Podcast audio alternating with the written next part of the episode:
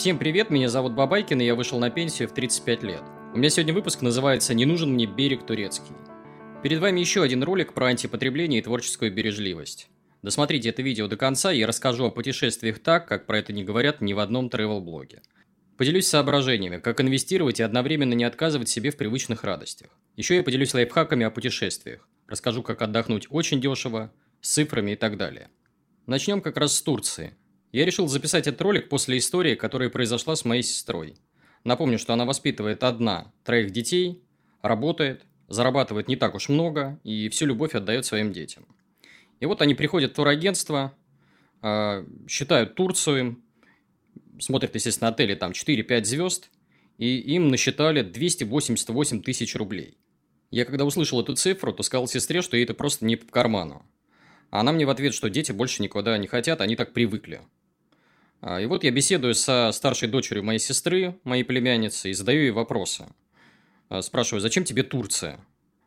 А у тебя мать не очень много зарабатывает, и вы ставите ее в крайне неудобное положение.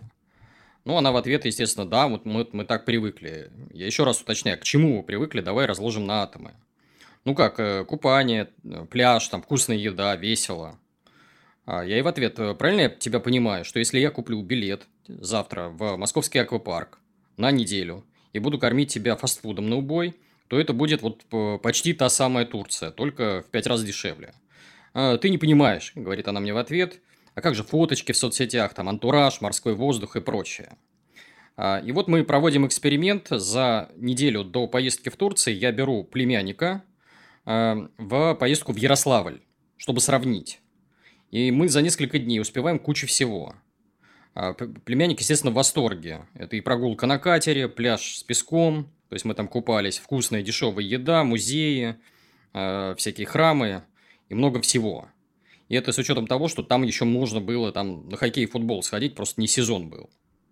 А сейчас он, конечно, скорее всего, будет топить за Турцию, но если э, там пройдет несколько лет, то я почти уверен, что поездку в Ярославль он вспомнит и запомнит ее лучше – а Турцию просто забудет. И чуть позже я объясню почему.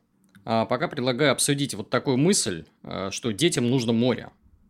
Вообще все лайфхаки о путешествиях – это перечисление каких-то технических моментов. Там про самолеты, лоукостеры, э, отели и прочее, прочее. И вот мне кажется, что люди э, при обсуждении дешевых путешествий начинают идти не с того конца. Проблема, она не в технике, а в первую очередь в голове. Люди находятся в плену своих убеждений, стереотипов, шаблонов – и для недорогих путешествий нам понадобится смена прошивки.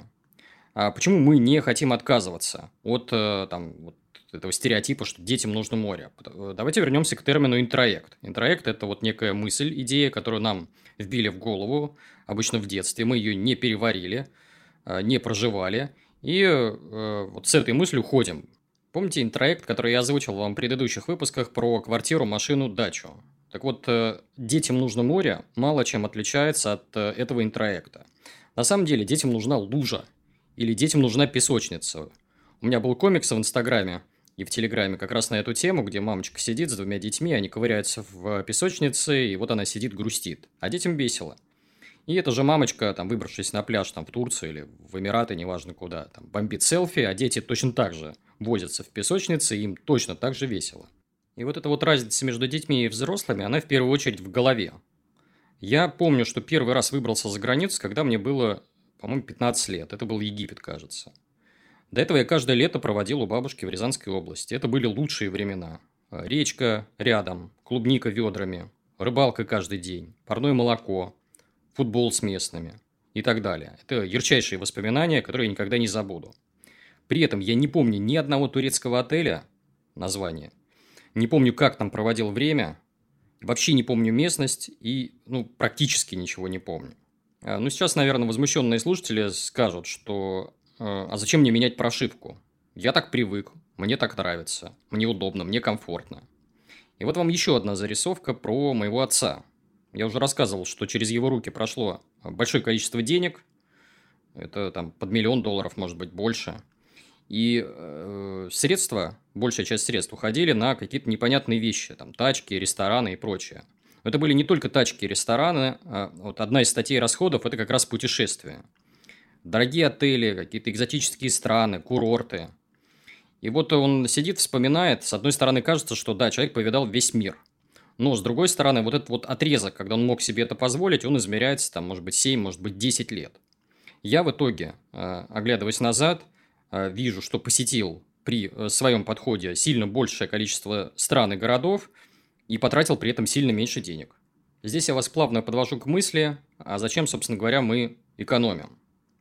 Здесь важен эффект сглаживания. Вот вы живете хорошо или очень хорошо, не короткий отрезок времени, не 10-20 лет, пока у вас прет бизнес, пока вы растете по карьерной лестнице, а сильно больше, пока позволяет здоровье. Оно, кстати, тоже требует денег. А я путешествую 25 лет. И думаю, что у меня получится ездить в другие города и страны еще много лет. Если, конечно, завтра мир не погрузится в хаос. А, давайте вернемся к разговору с моей сестрой. Вот мы беседуем, я говорю, слушай, поездка в Турцию ставит тебя в крайне неудобное положение.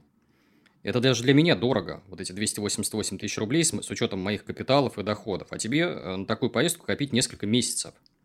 Но она мне в ответ отвечает, да, но мои дети вырастут, я уже с ними так не, могу, не смогу ездить, не хочется упустить время.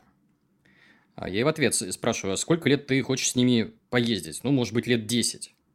А сколько на это уйдет денег? Миллиона три по текущим деньгам. И к чему в итоге все это тебя приведет? К тому, что у тебя к 45, к 50 годам вообще не будет никакого капитала. А могло быть 7, может быть 10 миллионов рублей в текущих деньгах, с учетом сложного процента, реинвестирования и так далее. Подумай над этим. Теперь давайте зададимся вопросом, а для чего мы путешествуем? А еще раз вернемся, к примеру, с песочницей и лужей. А, для чего нам нужно вот путешествие? Чтобы выйти на время из рутины, перезарядить батарейки, побыть с близкими, повеселиться. И какое это имеет отношение к пятизвездочному отелю в Турции? Что заставляет нас летать на острова? Почему мы выбираем Мальдивы за там 300, 400, 500 тысяч рублей? Зачем нам все это? Ведем мы себя так, потому что у нас есть потребности. Они у каждого свои. Это может быть любовь, признание, комфорт и так далее, и так далее. Отказываться от э, потребностей значит вредить своей психике, то есть ни в коем случае не призываю это делать.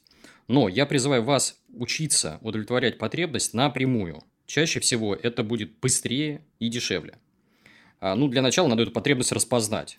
Лучше всего делать это, конечно, в кабинете у психотерапевта. Здесь призываю переслушать мой плейлист о психологии денег. А сейчас же переведу несколько простых примеров. Вот э, пример первый. Человек вывозит любовницу в кругосветное путешествие – а, у него есть потребность в любви, но он в детстве научился получать ее э, кривым способом за деньги. То есть для него единственный способ проявлять любовь – это одаривать цветами, бриллиантами, а, там, бронировать роскошные отели, ходить в мишленовские рестораны и так далее, и так далее. Он не может просто проявить любовь. Не может просто прийти к человеку, обнять и сказать «я тебя люблю», не прибегая при этом к деньгам. Опять же, здесь вот проблема исключительно в голове. Еще один пример, вот классический кейс, когда у нас Наши граждане берут пакетные туры, едут куда-нибудь в Турцию, Тунис, Египет, чтобы устроить там курортный роман себе. Ну, опять же, здесь э, потребность в той самой самооценке. Мне кажется, что есть огромное количество способов сделать это попроще и дешевле. Ну, те же сайты знакомств. Или еще один пример – насыщение эго. Пожалуйста, я не призываю от этого отказываться. Многие ездят в путешествия, чтобы пилить там эти фоточки в Инстаграме, показывать, что жизнь удалась. Но не делайте это так, чтобы данный процесс отнимал у вас деньги. Становитесь, к примеру, там, travel-блогером, пожалуйста. Получайте свое признание и зарабатывайте на, на этом.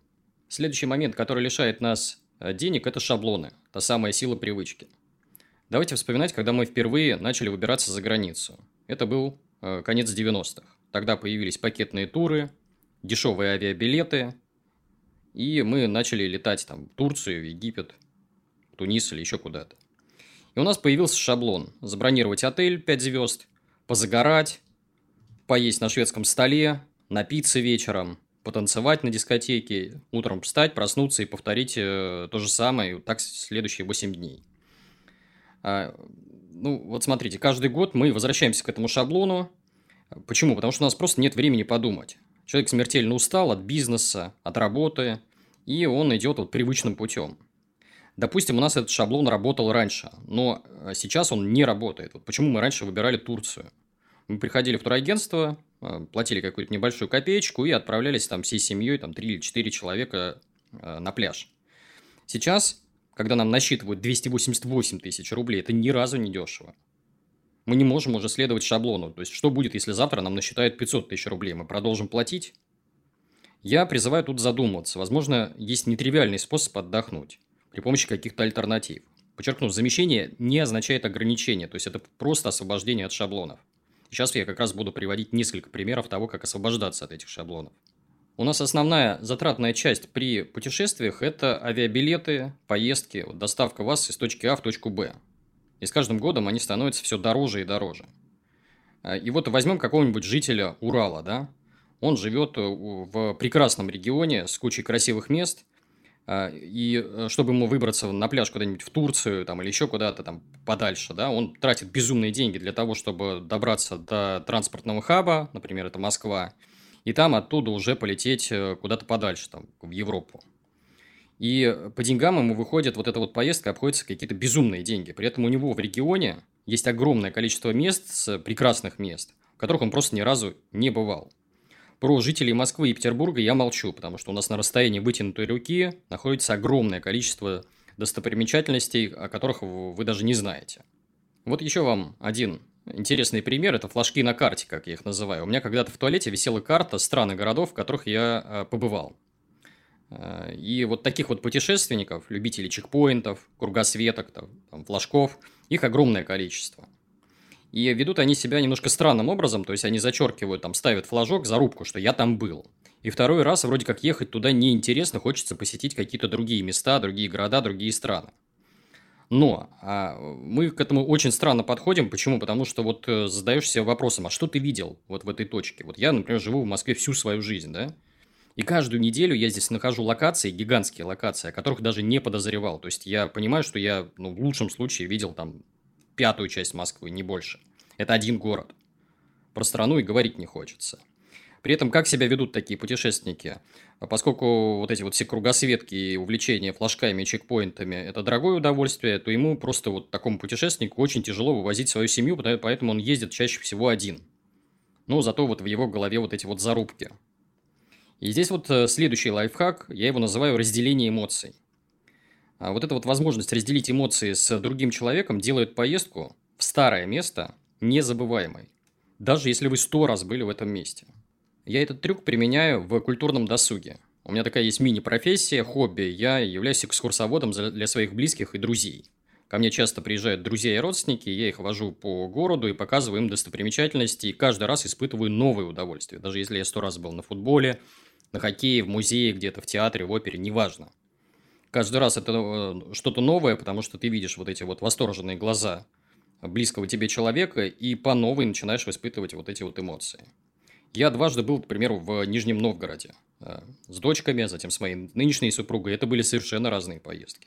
Я много раз был в Питере, это всегда были разные поездки. Сначала я ездил с мамой и папой, потом с детьми, потом с сестрой с племянниками, с супругой. Все это были разные поездки, разные воспоминания, я их очень хорошо помню. Есть еще одно опасное явление для нашего кошелька, я его называю коллекционирование эмоций и пиковых переживаний. Вот приезжает человек в другую страну или в другую локацию, первая мысль – Э, прыгнуть с тарзанки, нырнуть с аквалангом, забраться на вершину куда-нибудь. И вот это поведение, оно похоже на поиск очередной дозы наркотиков. То есть, каждый раз требуется все больше и больше. Похожий опыт, когда ты второй раз это делаешь, он уже тебя не сильно вставляет, не так э, вставляет. С одной стороны, да, это классно, ты пересматриваешь фотографии и радуешься, говоришь, вот как же здорово было вот тогда, какой же кайф я испытывал, какой адреналин у меня тогда был. Но здесь очень важно э, уметь получать радость вот от простых вещей и ценить вот полтона. А я себе задаю вопрос, вот а что я запомнил вот в последних там трех или четырех поездках? Вспоминаю, вот, допустим, поездка в Ярославль. Я запомнил там не то, как мы, я не знаю, на катере там ездили, да, а то, как мы с моим племянником гонялись за монетами. Он у меня нумизмат, увлекается коллекционированием монет – и в каждой новой локации он пытается вот найти магазин и там купить вот что-то новое для того, чтобы пополнить свою коллекцию. И вот этот вот кайф поиска в городе вот этих вот э, фанатов э, нумизматов, он непередаваемый. То есть ты вместе с ним ходишь, смотришь на то, как он радуется, и вместе с ним тоже радуешься. Хотя вроде ничего особенного, это такая не пиковая эмоция. Это ничего общего с тем, чтобы там прыгнуть с тарзанки. Или второй пример с тем же племянником. То есть мы А, в прошлом году ездили на чемпионат Европы по футболу в Питере, несколько матчей посетили, и я там запомнил не то, как мы сидели на матче там сборной России или шведов смотрели, еще кого-то, а я запомнил, как э, тот же мой племяшка, он еще и футболист, да, он э, играл в футбол со словаками. И это было там классно, весело, тоже вот не какая-то там пиковая эмоция, но э, запоминающаяся. А, призываю вас, опять же, вот вспомнить свои поездки, вспомнить вот те моменты, которые вас по-настоящему зацепили, и вот ценить вот эти полутона. Почему? Потому что именно ради них мы путешествуем. И что важно, мы вот э, эти полутона можем получить без каких-то там существенных денежных вливаний. Еще одно явление, которое вредит моему кошельку и психике.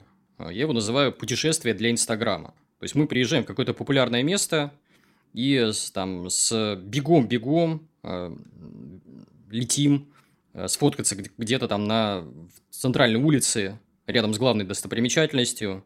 Делаем мы это не для себя, а для галочки, что мы здесь были – и вот э, сесть где-нибудь рядом, там, в километре вот, условной Эйфелевой башни на э, лавочке и просто посидеть, это какая-то роскошь, потому что время-то тикает, поездка оплачена, нужно вот скорее-скорее там, там сфоткаться, здесь фоткаться, э, а то вдруг чего-то там упустим. И вот задайте себе вопросом, а что если отказаться от классического маршрута и выбирать какие-то не, необычные места, не попсовые места, не ради того, чтобы там друзьям понравиться, не ради их лайков, а просто для себя – и тогда, может быть, вы придете к мысли о том, что вот эта лавочка в парке, она есть где-то рядом с вами, на расстоянии там пешей доступности или в соседнем городе. И для этого не обязательно лететь в Париж. Одним из способов сильно экономить на путешествиях является внутренний туризм. То есть вот те самые путешествия по России. И прежде чем обсуждать его, э, хочу показать вам опрос, который провел мой коллега Сергей Смирнов в своем телеграм-канале. Он там задал вопрос, а в каких э, регионах России вы были после совершеннолетия. И опрос показал, что люди, которые говорят, да что я не видел в вашей России, эту Россию не видели. Потому что вот э, видим на экране, да, вот сейчас картинка я выведу, 40% э, людей посетили в лучшем случае от 1 до 5 регионов России. 32% от 5 до 10 регионов. 18% от 10 до 20 регионов. Ну и так далее. 6% от 20-40 регионов, 2% от 40 до 60 регионов и 1% был во всех регионах России. А, опрос показывает, что мы ничего толком не видели. А многие не были там летом, к примеру, в Красной Поляне, а летний отдых там не хуже зимнего, поверьте мне. Мало кто был в Калининграде, там есть локации, от которых у вас отвиснет челюсть. Посмотрите просто картинки, погуглите а многие не видели красивейшие русские города, которые находятся у вас под боком. Там Ярославль, Ростов-Великий, Псков, Новгород, Казань. Там перечислять можно долго. И я, к своему стыду, тоже не замечал очевидного. То есть у меня количество стран, в которых я э, бывал, измеряется десятками. И я был от силы в 10 регионах России. Поменять мое предвзятое отношение к путешествиям по России помог, как ни странно, ковид. Когда были закрыты границы, я выбрал Э, э, российские города. И вот показываю сейчас, как мне удалось путешествовать по России за копейки. Приведу цифры. Вот Ярославль, июнь 22 года, на четверых мы ездили, квартира обошлась 18 тысяч рублей, поезд туда почти 4 тысячи рублей, поезд обратно тоже почти 4 тысячи рублей. На месте мы потратили почти 31 тысячу и в сумме примерно там 56-57 тысяч. Еще один пример. Нижний Новгород. Лето 2020 года на троих мы ездили. Поезд 11 700, жилье 7 тысяч, на месте 22 тысячи. В сумме 40 тысяч 700 рублей. Питер. Апрель 2021 года на двоих. Траты там на месте 31 тысяча. Э, поезд там, соответственно, 16 700, жилье почти 9 тысяч.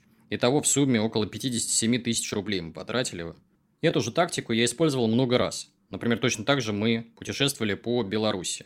Есть еще более простое решение – однодневные поездки. Вот сейчас на примере москвича рассказываю. А, просто посмотреть на карту, найти там красивые города и поставить их себе в план.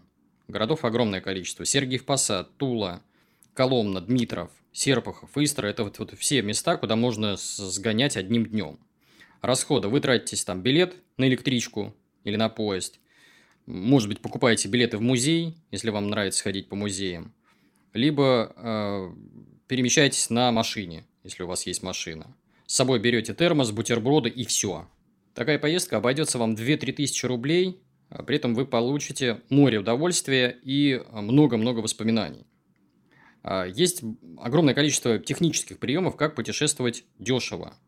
А, вы берете эти идеи, потихоньку их коллекционируете, копите и постепенно внедряете в свой вот план путешествий. К примеру, отказывайтесь от системы «все включено», переходите на завтраки, это сильно экономит деньги. А, опять же, выбирайте квартиры вместо отеля, потому что в квартирах удобнее и дешевле отдыхать. Например, вы можете экономить на еде, да, мы снимаем всегда квартиру, там всегда есть плита, и это приличная экономия на питании, потому что если, например, вы едете в толпой, там 3, 4, 5 человек, то можно очень сильно сэкономить на ресторанах. Ну, понятно, что не стоит ездить в пик сезона, потому что вы здесь переплачиваете там в полтора, может быть, в два раза на жилье. Если вы думаете, что внутренний туризм – это единственное решение проблемы, то это, конечно, не так. Я здесь призываю всех учиться у футбольных и хоккейных фанатов. Я даже периодически использую такой вот термин, как футбольный или хоккейный туризм. У меня есть друзья, которые много лет катаются на выезды со своим любимым клубом, спортивным клубом, посещают матчи европейских клубов, других клубов. А делают они обычно это в одиночку, то есть ездят вместе с друзьями, кооперируются и куда-то выбираются. Каждый платит за себя. И вот э, они мне озвучивают цифры, и ну, у меня глаза на лоб лезут. Я не понимаю, как можно там кататься в Европу с расходами там, в 15 тысяч рублей, там, в 20 тысяч рублей, в 30. А, они применяют там какие-то простые тактики, выбирают хостелы, выбирают автобусы, э, какие-то дешевые чартеры, лоукостеры, то есть вот используют э, там разные тактики. При этом они бывают в таких странах, куда мы, вот массовые туризм, туристы, никогда бы в жизни не решились бы поехать. Ну, что нам делать, например, в условной Румынии, там, на что там смотреть? Они были. Если же эти ребята сталкиваются с политикой, например, отказом в визах и подобными явлениями, то они просто меняют локацию. Едут в Армению, в Сербию или еще куда-то. То есть, вот у них нет в этом плане ограничений.